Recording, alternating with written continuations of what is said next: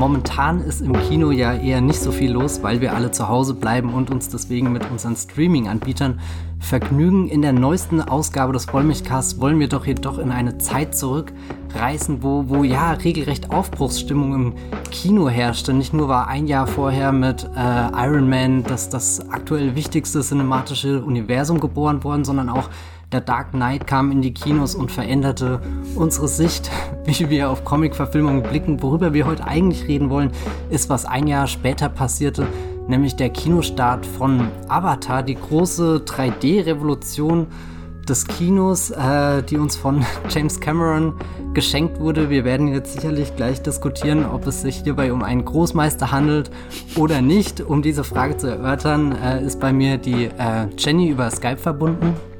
Hallo.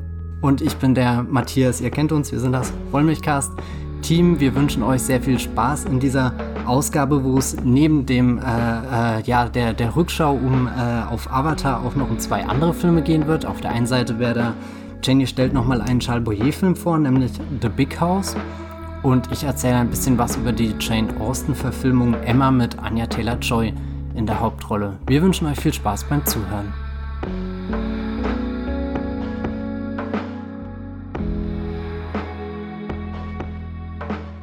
Avatar kam Weihnachten 2009 in die Kinos in einer Zeit, in der gerade kein Star Wars-Film da war. Wahrscheinlich das das perfekte Geschenk, um die gesamte Familie irgendwie äh, in den Kinosaal zu locken und, und ein Wunder da auf der, der großen Leinwand zu beobachten. Für viele Menschen dürfte das der allererste 3D-Film überhaupt gewesen sein. Jenny, wie sah das denn bei dir aus? Hast du Avatar im Kino gesehen und wenn ja, dann auch in 3D? Ja, ich habe den im Kino gesehen und auch in 3D. Es war für mich sowieso generell das allererste 3D-Erlebnis überhaupt. Also ich war auch vorher nie in irgendwie solchen Natur-Doku-3D-Dingern oder so, die es schon gab. Und wir sind damals äh, mit dem Freundeskreis, glaube ich, soweit ich mich korrekt erinnere, extra nach Weimar gefahren, also von Jena nach Weimar mit dem Zug, um dort in das äh, Kino zu gehen, das das auch darstellen konnte. Und das war natürlich ein, ein großes Erlebnis. Äh, Matthias, wie war das bei dir? Ich war äh, auch in 3D im Kino, damals im Sinister in Fulda war das. Die haben schon direkt aufgerüstet gehabt. Das war natürlich ganz interessant, äh, weil ich hatte vorher schon mal irgendwo in Würzburg in einem IMAX so eine Unterwasserdokumentation gesehen, aber das halt nie so wirklich als das ja große Filmerlebnis wahrgenommen, sondern das war schon immer so so eine Ausnahme irgendwie, ah, eine Dokumentation im Kino zu schauen und dann war das halt dieser 3D-Film, wo ich mir immer dachte, gut, das ist da offenbar möglich, dass man das in 3D machen kann, aber so, so einen richtigen großen Spielfilm irgendwie in 3D zu sehen, da wusste ich gar nicht, was ich mir ehrlich gesagt drunter vorstellen soll. Auch dann wie das mit diesen Brillen funktioniert hat. Ich weiß nicht, was gab's denn damals? Gab's damals schon diese Real 3D-Brillen wahrscheinlich, gell? Na, ich weiß nur, dass wir in diesem Kino, was ähm, wirklich so ein reines 3D-Kino war, glaube ich. Also es war so richtig mit äh, ähm, den Sitzen, die mehr oder weniger übereinander gestapelt äh, sind, statt ähm, so langsam aufsteigend nach hinten, wie das bei normal anderen Kinos so der Fall ist. Und äh, wir hatten da diese riesigen äh, 3D-Brillen, ähm, die man auch von, die so ein bisschen so ähnlich sind wie die, die IMAX Kinobrillen. Mhm. Und das war für mich ein ganz interessantes Erlebnis, weil mir das mir, glaube ich, viel zu viel von 3D versprochen hat. Weil ich hatte dann kein, hatte da keine Probleme mit meiner Brille, die noch draufzusetzen, weil die so groß und geräumig waren. Und als es, als ich dann in reguläre 3D ähm, Vorstellungen im Sinus da in Jena ähm, äh, äh, da reingegangen bin, da gab es dann auf einmal diese Probleme äh, und natürlich dann auch in Berlin äh, mit diesen viel kleinen, billigen Brillen, ne, die man so dann auf die andere Brille nochmal setzt und dann äh, tut einfach der Nasenrücken weh und ja, ich könnte da noch 7000 Wörter drüber schreiben, wie schlimm das ist. Wie war es bei dir? Ähm, ich habe meine äh, äh, Plastik, Recycle, Wegwerfbrille, was auch immer, danach gehütet, wie als, als wäre das jetzt ein Schatz, wie als ist das quasi mein Golden Ticket für die Zukunft des Kinos. Ähm, vermutlich liegt sie jetzt noch irgendwo angestaubt bei meinen Eltern zu Hause neben vielen anderen 3D-Brillen, die ich nie wieder äh, hervorgetan habe, weil irgendwie passiert es dann doch, dass man davon sich ganz viele ansammelt und sich eigentlich fragt, so viele 3D-Filme habe ich doch nie in meinem Leben gesehen. Aber aus Avatar ging ich sehr beflügelt raus von diesem 3D-Erlebnis. Also ich meine, das war ja eh so eine Zeit, wo ich ins Kino bin und irgendwie das Gefühl hatte, jeder Besuch äh, eröffnet mir da eine, eine neue Dimension, sei das dann eben sowas wie äh, The Dark Knight oder keine Ahnung, dass man äh, einen anderen äh, Großmeister hier mal reinholen, äh, äh, Inception sieht oder so. Da waren viele. Matthias, du kannst das hm? nicht einfach so sagen, ohne von mir ähm, äh, unterbrochen zu werden. Das forderst du da regelmäßig regelrecht heraus, wenn du einfach das Großmeisterwort so so, so inflationär gebrauchst. Also wirklich. Also, das ist ja auch eine Unterstellung, dass das jetzt inflationär ist. Das sind, sind wohl überlegte Prozesse, die in meinem Kopf vorgehen und ich versuche ja nur den Podcast hier lebendig zu halten. Also du, du stellst den, den Nolan Christopher mit dem äh, Futurist äh, James Cameron auf ein, eine Ebene. Sehe ich das richtig? Ja, also ich meine, wenn wir in die Details der Großmeister gehen, sind da natürlich schon noch Unterschiede erkennbar, aber jetzt so auf den ersten Blick würde ich sie schon in einem äh, ähnlichen Pantheon anordnen. Okay, das scheint mir ein recht überfülltes Pantheon zu sein. Mein, mein, mein Herz ist groß, äh, mein Pantheon. so groß wie die Welt von Pandora. Aber als du damals Avatar gesehen hast, hattest du da auch das Gefühl, du siehst einen Film eines Großmeisters? Ja, definitiv. Ähm, also so, so nicht nur wegen ähm, der Technik, die, die ja einen irgendwie in diesen Kinobesuch gepusht hat, äh, mit dem Wissen, man, man sieht ja jetzt was ganz Besonderes, also diese, diesen, diesen Attraktionsgedanke, der, der äh, über, äh, ja, weiß nicht, der, der ist ein bisschen größer vielleicht, aber trotzdem ist ja Avatar an sich auch einfach eine, eine, eine, eine epochale Geschichte irgendwie so, wo, wo diese ganzen großen Grundthemen ähm, verhandelt werden. So, ich, als ich ihn gestern jetzt nochmal gesehen habe, dachte ich auch zwischendrin, ja gut, das ist auch vielleicht einfach sein vom Winde verweht oder so. Och, also, nee, also. Ja, nein, also jetzt nicht äh, unbedingt im Detail, aber einfach von so, so, äh, da hast du so, so ein, oder er macht ja eigentlich nur diese riesengroßen Filme, also ist ja nicht so, dass Titanic irgendwo kleiner wäre. Wahrscheinlich im Gegenteil noch größer. Aber ähm, da geht man schon raus und hat das Gefühl, nicht nur aufgrund der 116 Minuten Laufzeit, eine sehr, sehr üppige Geschichte bekommen zu haben, sondern auch einfach was, was alles ähm, drinsteckt. Also es ist irgendwie so ein, so ein Film, der sehr sättigend ist und das meine ich jetzt nicht übersättigend, aber ja, ich weiß nicht, da gibt es einfach wenig, wo, wo du unzufrieden bist. So, du hast die große Action, du hast die, ja, weiß nicht, die, diese äh, romantische Liebesgeschichte, die gesellschaftlichen Konflikte, die Dystopie, die Welt, die es zu entdecken gibt. Also sehr viel, was man so von diesem Blockbuster-Kino erwarten kann. Als du den damals geschaut hast, ähm, hatte dir wirklich so richtig gefallen? Oder war das eher so auf einer abstrakten Art, du siehst einen in Anführungszeichen großen Film? Oh doch, ich äh, mochte den damals schon sehr. Ähm, ich kann mich erinnern, dass wir dann bei uns im örtlichen Kino, als er dann da später lief, auch die äh, Poster geplündert haben und bei uns im Freundeskreis ähm, verteilt und in Zimmern aufgehängt haben. Ähm, Avatar war da schon so, so eine äh, neue Konstante irgendwie, die, die auf einmal, jeder hatte diesen Film gesehen, jeder konnte darüber reden, der wurde auch dann öfter wieder geschaut. Ich kann mich erinnern, dass wir äh, äh, dann später zum Beispiel auch diese, ähm, nicht die Extended Edition, die dann nochmal im Kino kam, sondern die Extended Extended Edition, die dann später auf DVD rauskam, nochmal äh, zusammen geschaut haben und, und irgendwie, ja, weiß nicht, äh, ist Avatar da schon sehr schnell Gegenstand der, der Popkultur geworden. Ja, ich weiß nicht. Das hat funktioniert, so, so dieses Franchise aus dem Nichts zu schaffen. Hm. Wie war das Weil denn bei, bei dir? Na, ähm, ich mochte den nicht. Ähm, wir haben auch vorhin äh, nochmal meine Kritik aus dem Dezember 2009 auf meinem Blog, den ihr, äh, die ihr immer noch nachlesen könnt, äh, peinlicherweise, aber so ist es halt, ähm, durchgelesen. Ja, ich fand ihn nur nicht gut, aber hübsch war, glaube ich, mein Fazit. Und ähm, damals so mein Eindruck von der allgemeinen Wahrnehmung war auch eher so, das ist irgendwie so ein bisschen underwhelming oder weil ich glaube, der Unterschied zwischen Avatar und Titanic ist jetzt nicht mal so sehr in den Effekten oder so begründet, sondern eher in der tatsächlich mitreißenden Geschichte. Also ich glaube, dass Titanic so ein enormer Erfolg geworden ist, liegt letztendlich auch daran, dass die beiden Hauptdarsteller so ähm, perfekt miteinander funktionieren und man am Ende eben über Jack und Rose redet und nicht nur über die Titanic.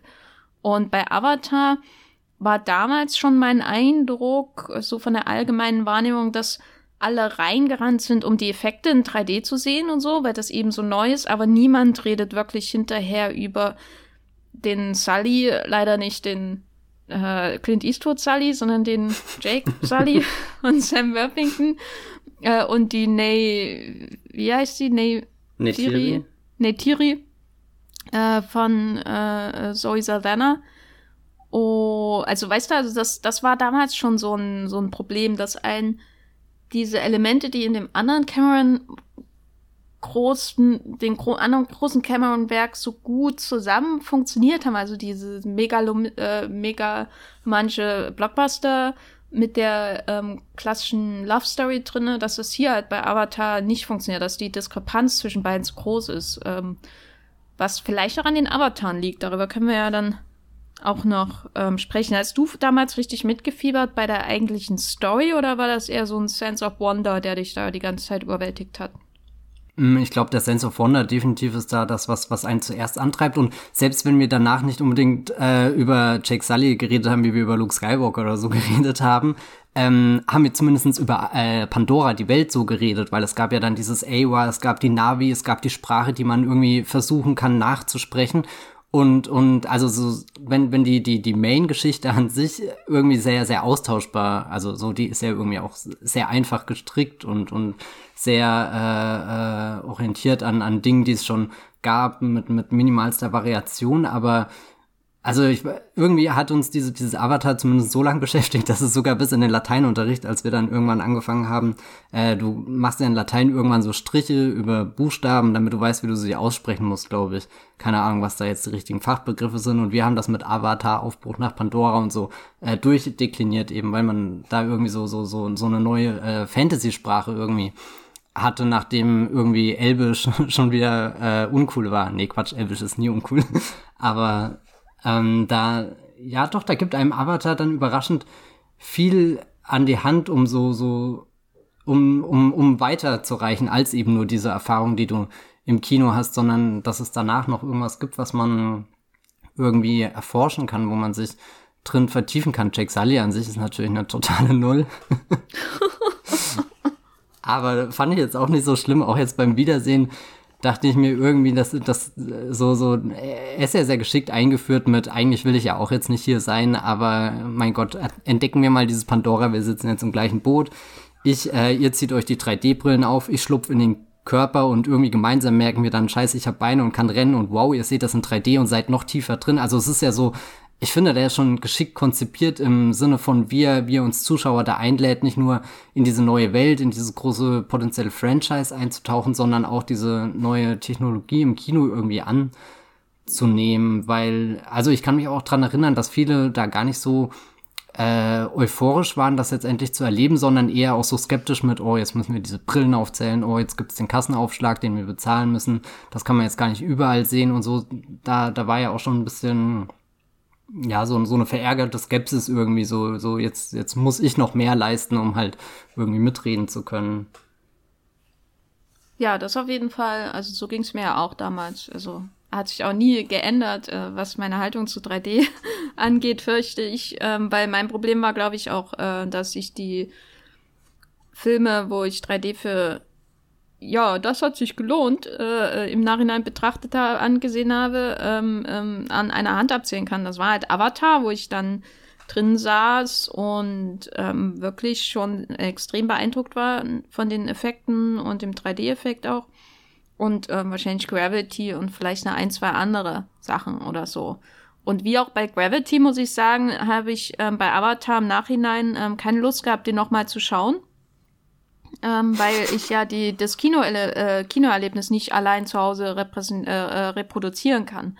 Ich habe ja nicht mal einen Beamer, ich habe irgendwie so einen Winzfernseher, der fast auseinanderfällt. Ähm, damals hatte ich noch einen Röhrenfernseher, was ich auch in meiner Kritik vermerkt habe, was sehr seltsam ist. Naja.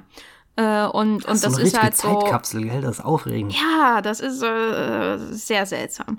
Ähm, und ich hatte bei Avatar wirklich kein Interesse, den nochmal zu schauen. Äh, Gravity habe ich, glaube ich, bis heute nicht nochmal komplett geschaut, obwohl ich ihn auf Blu-ray habe. Und ähm, dann gab es nochmal ein sehr unangenehmes Avatar-Erlebnis bei mir, nämlich bei einem Langstreckenflug, bei meinem ersten Langstreckenflug, so ein Jahr später oder so. Äh, ähm, da lief, da wurde der ähm, für manche Sitze im Flugzeug ähm, mit einem Beamer projiziert äh, in, bei einem Nachtflug und ich hatte keine, ich war natürlich sehr schlecht vorbereitet auf diesen Langstreckenflug, es war mein erster und hatte keine Schlafmaske dabei. Das heißt, ich habe irgendwie und auch kein Nackenkissen und nichts und habe irgendwie versucht, zehn Stunden lang äh, irgendwie ähm, einzuschlafen und alles, woran ich mich erinnere, es fühlt sich wirklich auch in Erinnerung noch so an, als wäre der Film zehn Stunden lang und jedes Mal, wenn ich ähm, mit meinem äh, äh, Gesicht irgendwie nach links kippe und mit meinem Kopf äh, nach links kippe und aufwache, aufschrecke, vor mir die Augen aufmache, sehe ich vor mir ein Navi-Gesicht äh, und das war wirklich eine albtraumhafte Erfahrung, weil ich auch überhaupt nicht schlafen konnte. Und das habe ich dann leider auch seitdem äh, fast ausschließlich mit diesem Film assoziiert. Also ich habe gar nicht mehr an den 3D-Kinobesuch gedacht. Bis ich gestern für diesen Podcast, für diesen historischen Wollmilchcast Avatar endlich nochmal komplett gesehen habe. Das, das hat sich doch, also da ist, allein dafür lohnt sich ja der Wollmilchcast schon, ne, dass man seine Ängste und Traumata konfrontiert äh, ich auf meinem immer noch sehr winzigen Fernseher Avatar noch mal gesehen habe und sagen muss, dass ich, äh, dass sich meine Grundhaltung nicht wirklich geändert hat. Wie war das bei dir jetzt beim Wiederschauen? Hast du irgendwas Neues entdeckt? Hast haben dich Dinge, die dich beim ersten Mal begeistert haben, nicht so begeistert, noch mehr begeistert? Wie war es bei dir, Matthias? Also ich habe ja Avatar zwischenzeitlich schon ein bisschen öfter geschaut und ihn auch nicht immer unbedingt so gemocht wie, wie beim ersten Mal. Also so die, die, die Kinosichtungen waren da schon die beeindruckendsten. Und dann zwischendrin hatte ich sogar das Gefühl, das ist halt einfach nur so ein stinknormaler Blockbuster. Und ich glaube, wiederentdeckt habe ich ihn dann so vor zwei, drei Jahren. Das war das letzte Mal, dass ich ihn gesehen habe, ähm, wo mir einfach, ja, keine Ahnung, da habe ich halt gemerkt, irgendwie so, was, was der Film dann doch hat, was, was andere Blockbuster gerade nicht haben. Hm, gestern, was, was mir neu aufgefallen, also so, so eine bahnbrechende Erkenntnis hatte ich jetzt irgendwie nicht, die, die mir den, den Film da, da komplett neu aufstellt, aber zumindestens äh, Dinge, an die ich mich wieder gerne erinnert hat, wie, wie ich habe vorhin schon zu dir gesagt, ich habe komplett vergessen, dass Michelle Rodriguez irgendwie äh, mitgespielt hat, weil, weil sie schnell aus der Erinnerung fällt, weil sie halt nur ein, ein Helikopter fliegt. Ich meine, das ist an sich schon ziemlich cool, aber wenn du halt überlegst, dass das im Film sonst eher blaue Männchen rumrennen, ist das halt etwas, was weniger in Erinnerung bleibt. Und, und ja, mir haben jetzt auch so ein paar One-Liner gefallen von, von Steven äh, Lang hier. Ähm, wir müssen ja vielleicht dazu sagen, auf Disney Plus ist er momentan nur in der deutschen Synchro. Aber das fand ich auch nicht so schlimm, weil dadurch hat das einen kleinen Nostalgie äh, äh, gehabt, gerade wenn, wenn Neytiri irgendwie anfängt, mir mit Jack Sully zu reden und, und dann, dann sagt sie zu ihm, du bist wie ein Baby oder irgendwie so, keine Ahnung, sie betont das so und, und also das, das ist echt sowas, wo ich da sitze und, und dann pure Gänsehaut habe, weil das so ein Satz ist, der, der, der so tief irgendwo in meinem Kopf, in meiner Erinnerung verborgen ist ähm, und keine Ahnung, das, das habe ich halt bei Filmen, die ich schon sehr lange und sehr, sehr oft irgendwie gesehen habe. Also vermutlich, wenn ich jetzt zum Beispiel die ersten Harry Potter-Filme nochmal auf Deutsch schauen würde oder äh, Findet Nemo oder so, also so Filme, die ich als Kind mitsprechen konnte. Ich meine, Avatar war jetzt nie so ein Film, den ich so oft gesehen habe, dass ich ihn auswendig mitreden könnte, aber doch so, so, ja, so, so, so, äh, gerade auch diese, diese, diese kernigen Sprüche da von, von, von äh, Stephen Lang. Ich weiß jetzt gar nicht, wie die Figur heißt. Gestern erst geguckt. Äh, Colonel äh, Miles Quaritch. Ah, genau, Quaritch, stimmt, ja. Ein bisschen gestaunt habe ich über die Giano äh, Ribisi-Figur. Ähm, ja, ich weiß nicht, die, die hatte ich das Gefühl, die funktionierte früher besser. Das war jetzt so eine Figur, wo ich oft nachgedacht habe, A, warum ist er so jung? Äh, B, warum hat er da so keine Haltung zu irgendwas? Ähm, das hat da muss ich auch, da muss ich auch den Namen sagen äh, von der Figur, weil der heißt ja Parker Selfridge. Selfridge. Oh, ah. das muss man einmal dazu sagen. Die Namensgebung ist wieder exzellent in dem Film. Ja, ja. Aber, aber es ist, spricht ja vielleicht generell für den, für den ähm, hm, Gott, wie formuliere ich das, den kreativen Ansatz des Films, weil darüber habe ich gestern auch oft nachgedacht. Ähm, wenn wir jetzt von James Cameron immer als diesen großen Visionär reden, was sich ja eher mal auf die Herangehensweise, wie er, wie er Filme umsetzt, ins Kino bringt, mit, mit was für einem Aufwand, mit was für einer Begeisterung für, äh, keine Ahnung, moderne Technologie oder so, habe ich oft überlegt, wie sieht das denn jetzt so rein mit dem, mit dieser kreativen Perspektive von, was für eine Geschichte erzählt er, wie ist die gestaltet, wie die Figuren designt? Und was mich damals schon, als ich ihn das allererste Mal im Kino gesehen habe, habe ich ein bisschen mit den Augen gerollt, immer wenn diese Kreaturen kamen und dann hast du im Endeffekt nur ein Pferd gehabt, aber doppelt so viele Beine, doppelt so viele Augen, doppelt so viele Köpfe. also so, so irgendwie war das immer so, so leicht äh, zwischen, wow, da erschafft gerade jemand, wahrscheinlich mit dem größten Budget aller Zeiten, eine, eine Welt, in die man so eintauchen kann, wie das noch nie im Kino möglich war und was Besseres als ein Pferd mit acht Beinen ist dir dann irgendwie nicht, oder, oder sechs Beinen, keine Ahnung, ist dir dann nicht eingefallen und das ist, bin ich immer in so einem Zwiespalt zwischen, ähm, ich bin so under, also enttäuscht oder geht halt nicht mehr. Also so, so, keine Ahnung, du brauchst halt irgendwie Tiere, mit der du diese Welt bevölkerst und, und jetzt auch beim Wiedersehen habe ich dann oft gedacht, irgendwie ist ja diese, diese Verbindung zum Beispiel, die sie mit ihren Zöpfen und Schwänzen und so äh, eingehen. Das ist dann schon so ein, so ein eigenes Avatar-Element geworden, was ich jetzt wiedererkannt habe und was ich dann eigentlich auch nirgendwo anders gesehen habe, während ich äh, dann die, die Verbindung, wie die Menschen in ihre Avatar reinkommen durch diese äh, Tische, auf denen sie liegen, da dachte ich dann wieder, gut, das ist halt, äh, gibt es in anderen Science-Fiction-Filmen auch schon äh, zuhauf, äh, dass man das irgendwie gesehen hat. Und jetzt Matrix wäre da für mich so irgendwie die, die, weiß nicht, ob es das, das, das erste äh, Ding ist, was, was das ermöglicht, aber ähm, irgendwie das, das große Bild, was in meinem Kopf zuerst äh, verankert ist. Hm. hm. hm. Ja, aber das Design ist, glaube ich, das, was mir, woran ich, wovon ich einfach nicht loskomme, so bei meinen Problemen mit dem Film. Also manche Sachen haben mich diesmal weniger gestört. Also mich hat diesmal weniger ähm, die ganze Pocahontas-Story gestört, ähm, weil ich auch einfach müde bin und äh, dieser Diskus die Diskussion auch satt habe irgendwie. Also das ist halt, damals hat man das halt so gesehen und gedacht, oh, das ist doch nur dasselbe wie in XYZ, so in der Art. Und das ist für mich jetzt kein ähm, so spannender Kritikpunkt mehr, auch wenn ich ähm, diesmal die, sage ich mal, weiteren kolonialen Aspekte des Films schon super spannend fand. Also da, ähm, das fand ich diesmal mehr spannend als Upturn. Damals da habe ich irgendwie den gesehen und gedacht, oh, das ist ja nur Pocahontas auf einem anderen Planeten. Und heute denke ich, mhm, das ist ja Pocahontas auf einem anderen Planeten. So Vor allem Art, äh, war ich dieses Mal beeindruckt, dass er ja diese Zerstörung und alles zeigt. Also irgendwie, ich hatte diese, diese Baumzerstörungssequenz äh, nur noch in Erinnerung von, okay, da ist halt diese Helikopterarmada und schießt dann auf den Baum und es gibt Explosionen, aber gestern saß ich dann da und habe vor allem die, diese ganzen Close-Ups von den, äh, ja, von den Navis da angeschaut, äh, die da irgendwie wegrennen und, und wirklich mit was konfrontiert werden, was sie nicht kennen, aber was gerade ihre Heimat komplett zerstört. Das war äh, unerwartet düster. Ja, der, er, er bedient sich ja kräftig ähm, bei Vietnamkriegsfilmen, bei ähm, natürlich auch äh, so äh, Western und so weiter, also die, überhaupt dieses ähm, ganze Motiv. Ähm, weil ich fand das auch interessant, dass er ja ähm, als Vorbild eine bestimmte, dass er als Vorbild ähm, für diese Natur eine bestimmte Region in China dient, die ähm, teilweise auch äh, bestimmte Regionen in äh, Vietnam, mhm. wo übrigens mein erster Langstreckenflug damals hinging. Alles kommt zusammen, der Kreis schließt sich, ähnelt. Äh, also äh, und das, dann hat man eben diese Hubschrauber, die da ähm, quasi Brandbomben äh, abwerfen wie Napalm auf den äh, Navis und so. Also das sind ja schon sehr bewusst gezogene Parallelen zur amerikanischen Geschichte und er haut das ja alles schön zusammen, ne? Er hat auch noch so ein bisschen Post 9-11 äh, äh, Außenpolitik drin. Natürlich, das ähnelt, daran ähnelte auch ein bisschen dem ähm, Troja.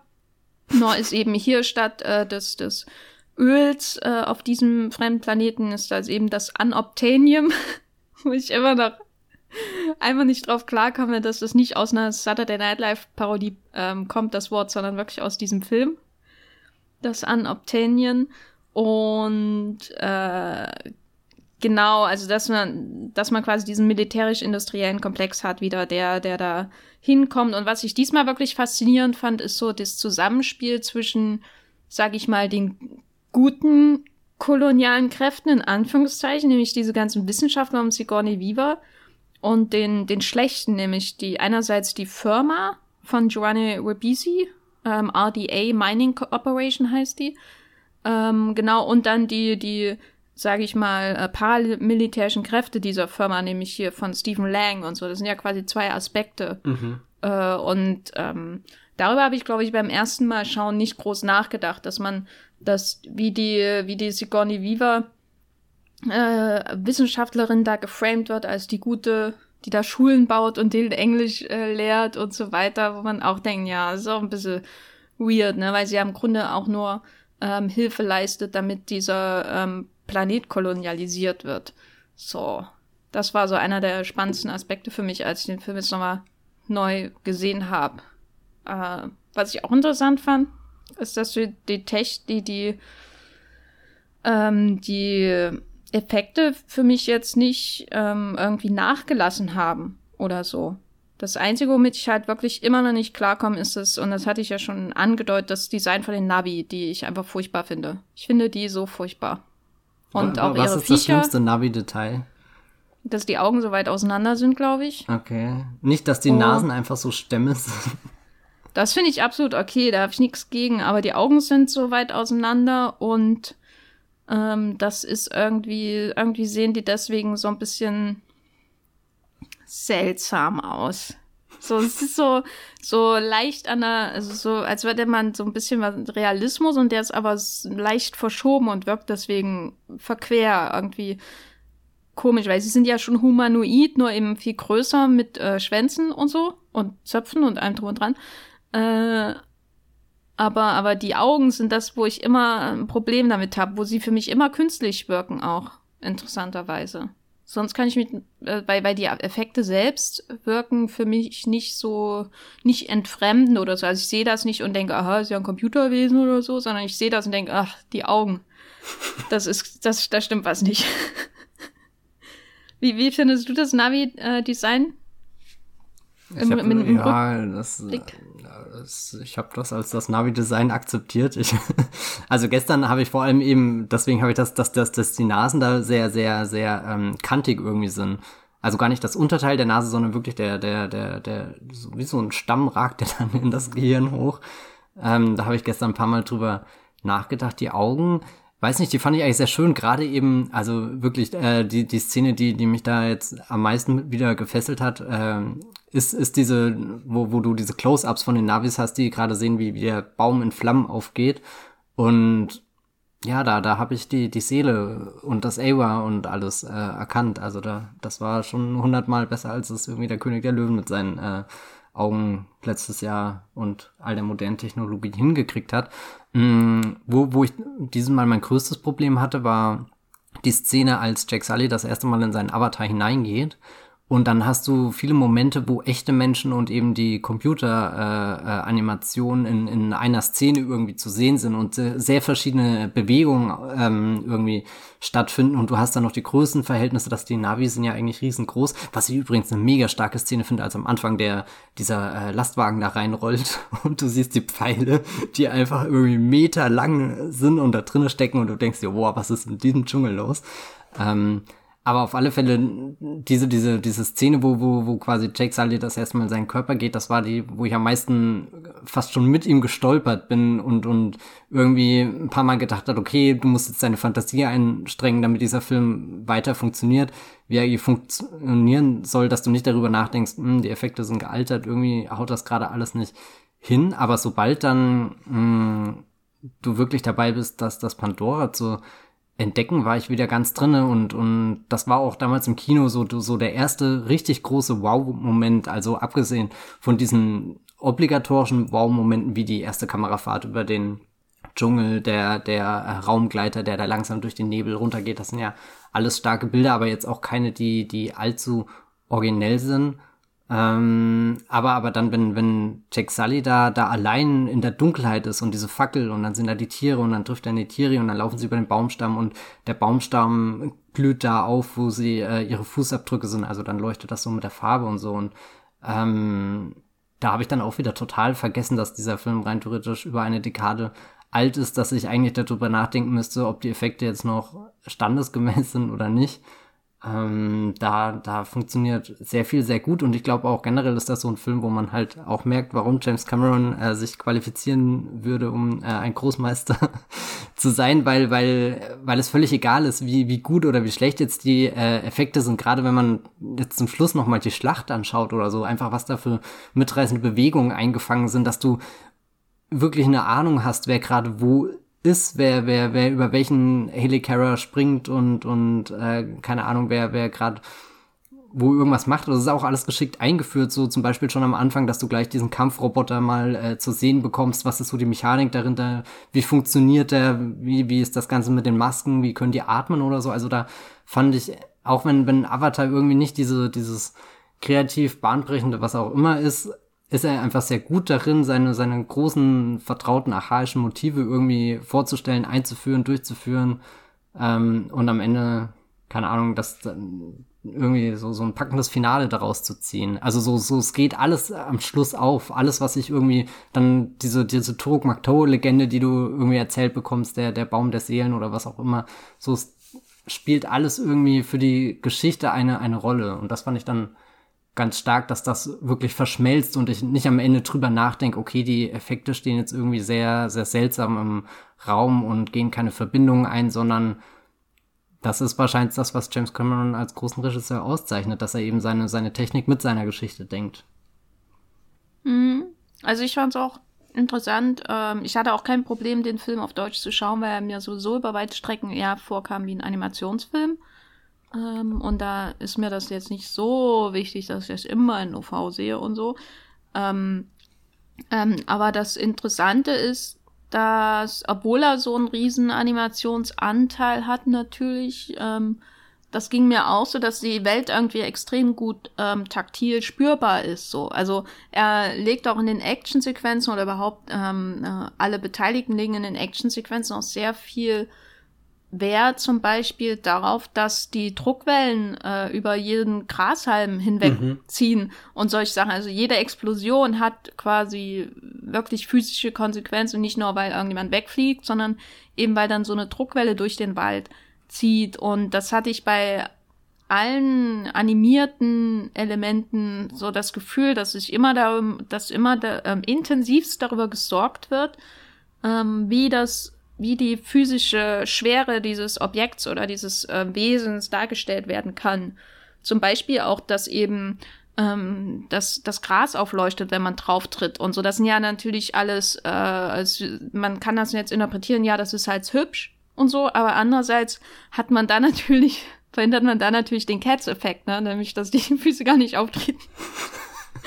äh, und, und ich musste dann oft jetzt bei den zweiten Schauen auch an ähm, ähnliche Filme denken, wo das eben nicht funktioniert. Also eben sowas wie Avengers Endgame und so, wo ich, äh, ich habe mich halt oft gefragt, warum finde ich die Action-Szenen in Avatar so gut, obwohl die auch so viel äh, zu großen Teilen aus dem Computer stammen und vor allem natürlich die Kombatanten, also die Navi und dann diese ähm, Roboter Walker von, von Stephen Lang und so, obwohl das alles aus dem Computer stammt, finde ich das um ein Vielfaches besser als alles, was in Avengers Endgame passiert, aber auch zum Teil auch besser als bestimmte ähm, Animationselemente in Ready Player One, den ich ja schon mochte.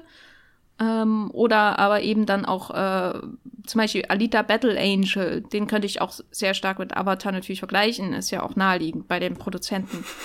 Äh, aber also ich finde trotzdem Avatar in seiner Action-Inszenierung wesentlich begreifbarer einfach. Also ich denke dann auch nicht darüber nach, dass es ähm, animiert ist. Das, was ich ähm, jetzt beim zweiten Mal richtig schauen wirklich sehr ähm, faszinierend fand.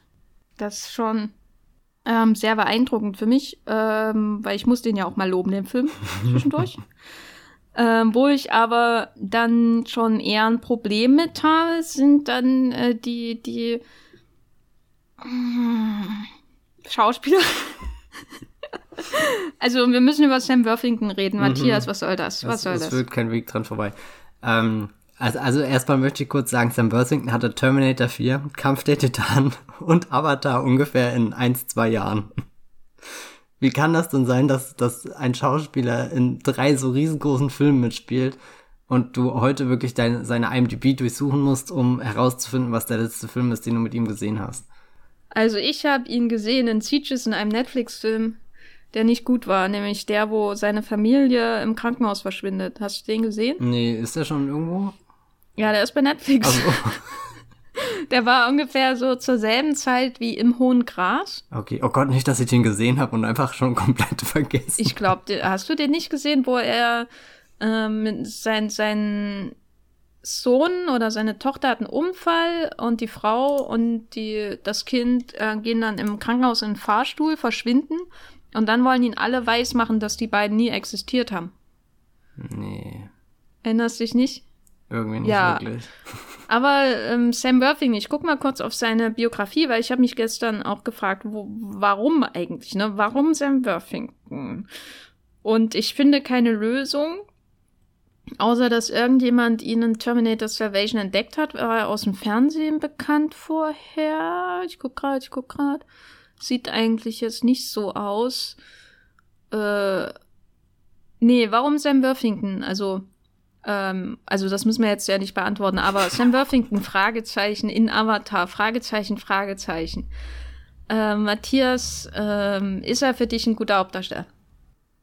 Hm, Also er trägt das schon so irgendwie, wenn man überlegt, dass es ja dann doch eher um die gröberen, rudimentären Gesten geht. Und äh, ich war sehr angetan von, wie, wie sehr mich seine, seine Frisur äh, berührt hat. er hat ja am Anfang diese, diese kurzen Haare und ist da so richtig in dem Marine-Modus drinne.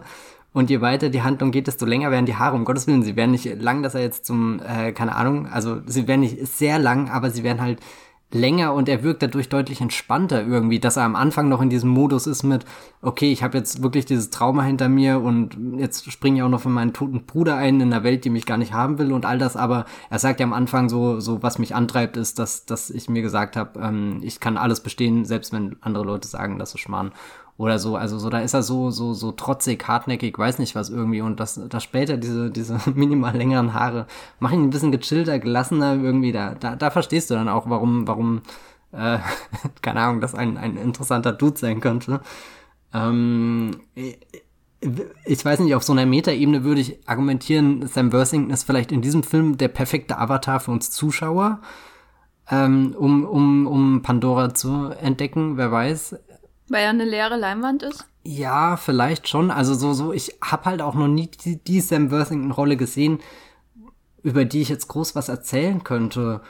Oder so, also so, so in, in Kampf der Titanen und dann auch der Fortsetzung, ähm, Zorn der Titanen, da ist er ja auch eher so, so ein, ein, ein, ein Proxy-Protagonist, der reingeschmissen wird und du schaust dir eh zu, weil du die Fantasy sehen willst, die äh, unter Leim Niesen als, weiß nicht, Zeus. Wenn Und- die Kraken released werden. Genau, ah, Release the Kraken, ja. Äh, ja, nee, ich glaube kein guter Film, aber ein Film, der existiert. Und, und bei Terminator 4 ist halt Christian Bale derjenige, der da deutlich mehr rumschreit. Ähm, Entschuldigung. Ich finde es schön, dass einer sich immer noch daran erinnert, dass das passiert ist, weil ich glaube, alle anderen haben das schon vergessen. Ich glaube, ich kann das auswendig mitreden. Wir reden natürlich über den Rant von Christian Bale gegenüber dem Kameramann.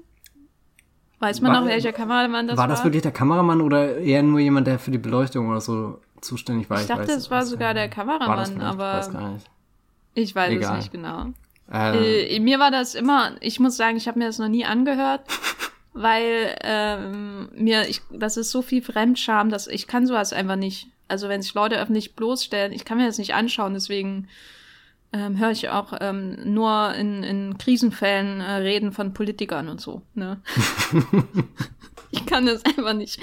Ähm, ja, aber Worthington, ja. hier.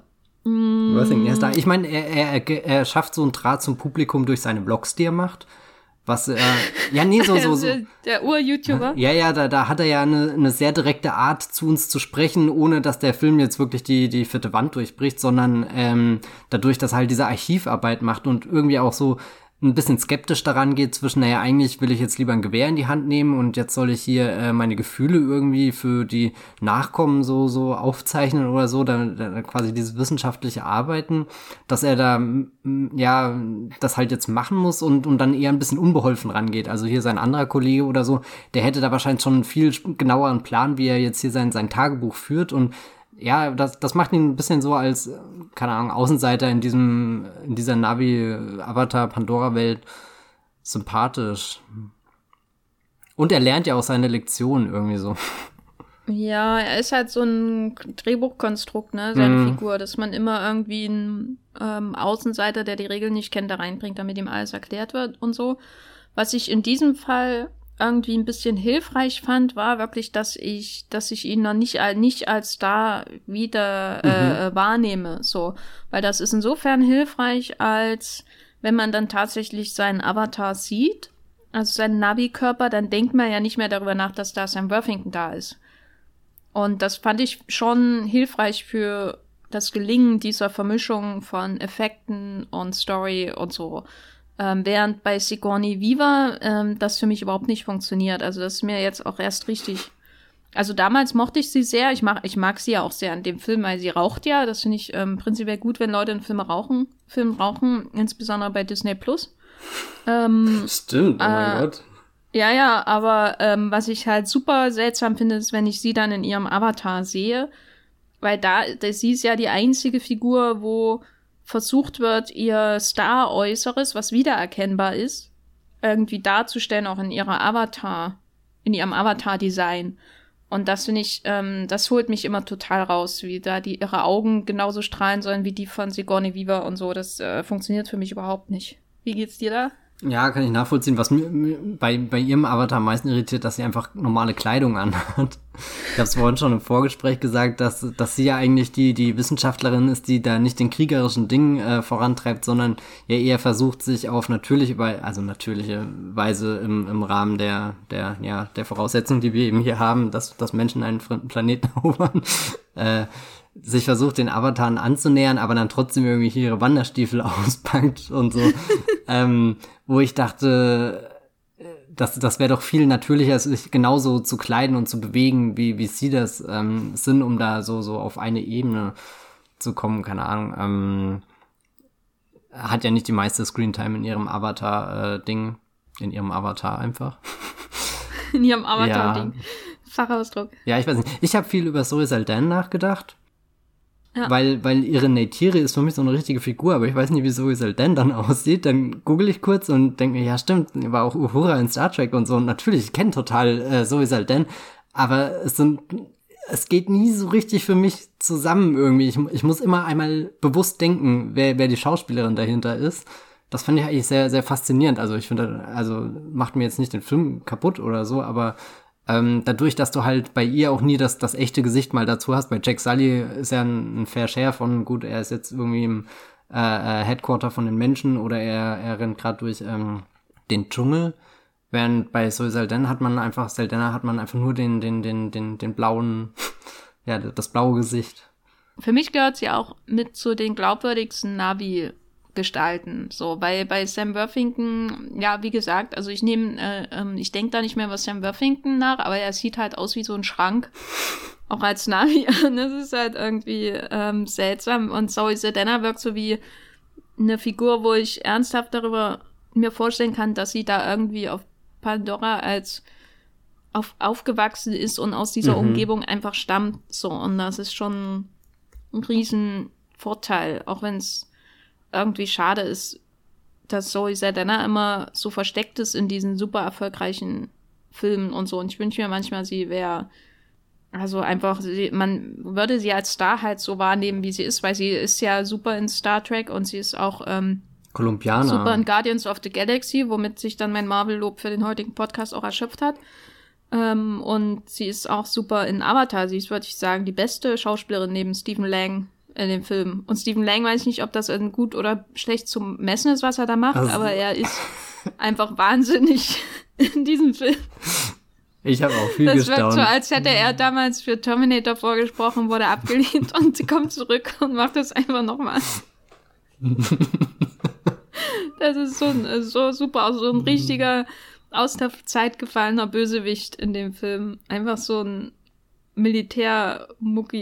Militärmucki-Protz und das finde ich ähm, sehr schön. Aber da hat er mehrere von diesen, auch hier, wo, wo Sigourney Weaver gleich nach der Zigarette fragt, das ist ja, habe ich auch keine Ahnung, wo das letzte Mal in einem Film gesehen, dass so eine Figur eingeführt wird und, und ja, was ich bei Stephen Lang interessant finde, er kommt ja nicht aus dem, er schwärmt ja irgendwie davon, wie hart diese Pandora-Welt ist, dass, dass einen alles töten will und, und, und ist ja da auch sehr, äh, naja, präzise in seiner Wortwahl, könnte man sagen.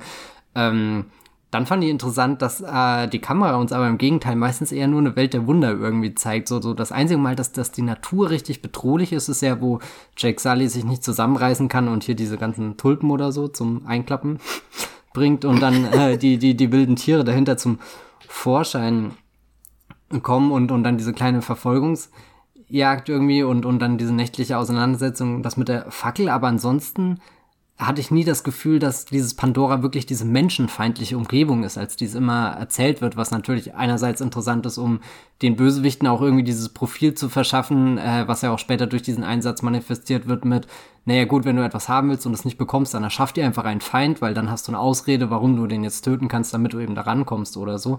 Also so, so spricht die, aber irgendwie dachte ich irgendwie, der, der, der Film selbst, ähm, betont das, versucht das auch immer mit als Nachdruck zu betonen, dass, dass die Umwelt da besonders gefährlich ist, aber ich hatte nie das Gefühl, dass wir jetzt wie bei Alien oder so auf so, so einem Planeten sind, wo, wo man sich nicht raustrauen kann, weil gleich was um die Ecke gekrochen kommt, was, was dir den, den Kopf abhackt. Oder jetzt, weil ich neulich diesen ähm, Prospect gesehen habe mit äh, Petro, Pascal, genau. Ähm, da hatte ich schon mehr das Gefühl, dass, oh Gott, wenn sie jetzt die Maske abnehmen, sind sie auch wirklich tot. Wenn, wenn sie jetzt nicht aufpassen, wer hinter dem Baum ist, dann, dann ist gleich vorbei. Und Prospect ist ja in seinen Mitteln hundertmal äh, beschränkter als Avatar. Da, ja, weil, weil, weiß nicht, andersrum, ich bin auch nicht äh, böse dass ich so viel staunen kann, wenn, wenn einfach die, die, die, der, der Dschungel und, und die Halleluja-Berge entdeckt werden. Halleluja-Berge finde ich übrigens den beschissensten Namen im ganzen Film. Also das ist wirklich der Moment, wo ich so hart mit den Augen roll.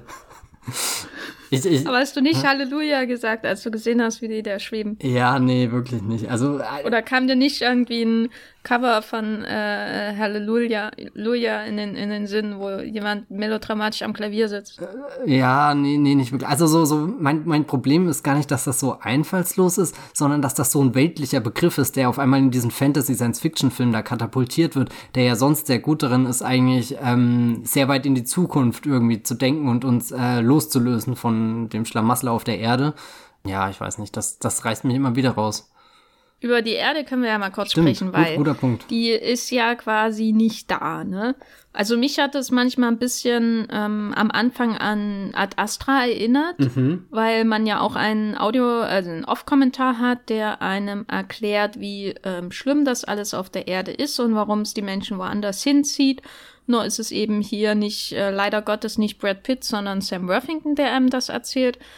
Und ähm, gleichzeitig hat man natürlich auch hier ähm, Cameron-typisch äh, so ein bisschen die, den militärisch-industriellen Komplex, äh, der das Ganze vorantreibt. Also das hat man ja bei Ad Astra auch.